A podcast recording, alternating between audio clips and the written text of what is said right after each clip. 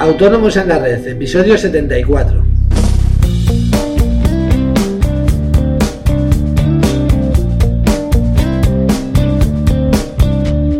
Muy buenos días a todos y bienvenidos un día más, un lunes más, hoy 28 de diciembre, Día de los Santos Inocentes, Autónomos en la Red, el podcast en el que hablamos de todos aquellos temas que nos interesan a los autónomos, seguros sociales, IVA, IRPF, financiación, etcétera. Antes de nada, recordaros que, como la semana pasada, no tendremos podcast el jueves y el viernes, ya que coincide con Nochevieja y Año Nuevo.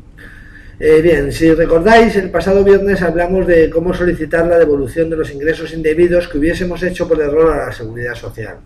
Hoy vamos a hablar de lo mismo, pero relacionado con Hacienda.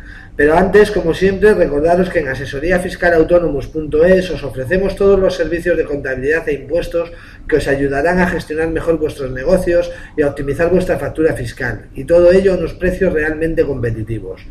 Toda la información la tenéis en nuestra web, repito, asesoríafiscalautónomos.es.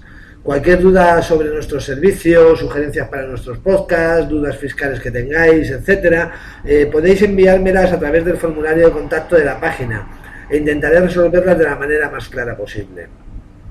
Bueno, eh, volviendo al tema, en determinadas ocasiones muchos contribuyentes dejan de aplicar un incentivo fiscal en sus declaraciones por desconocimiento, eh, lo que hace que nos salga una cantidad a pagar superior de la que realmente nos correspondería, o bien una cantidad a devolver inferior a la que realmente eh, es ajustada a la realidad.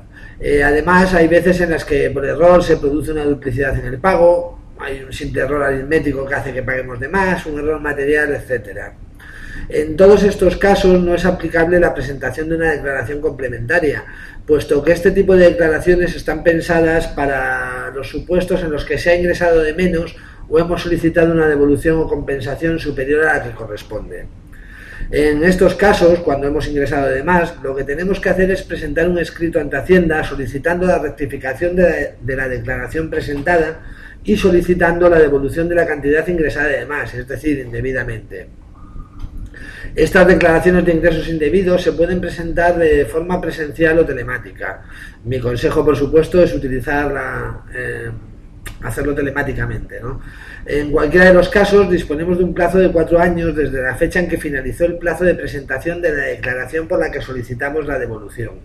Es decir, si el error es, por ejemplo, en la declaración de renta de 2014, cuyo plazo de presentación terminó el pasado 30 de junio de 2015, tendremos hasta el 30 de junio de 2019 para solicitar la devolución de ingresos indebidos.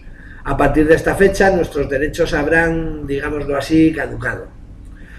Bien, es conveniente que seamos muy claros en el escrito a la hora de explicar los motivos de la solicitud y que acompañemos a dicha solicitud toda la documentación que consideremos necesaria para la justificación de dicho derecho a la devolución. Eh, si en la declaración originaria se ingresó dinero de más, Hacienda devolverá el exceso ingresado más los intereses de demora, calculados desde el día en que se presentó la reclamación de ingresos indebidos hasta el momento en que se ordena la devolución.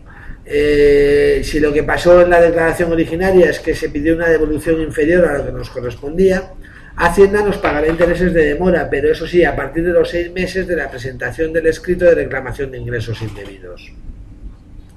Y bueno, esto es todo por hoy. Eh, como siempre, agradeceros vuestras reseñas y valoraciones de 5 estrellas en iTunes.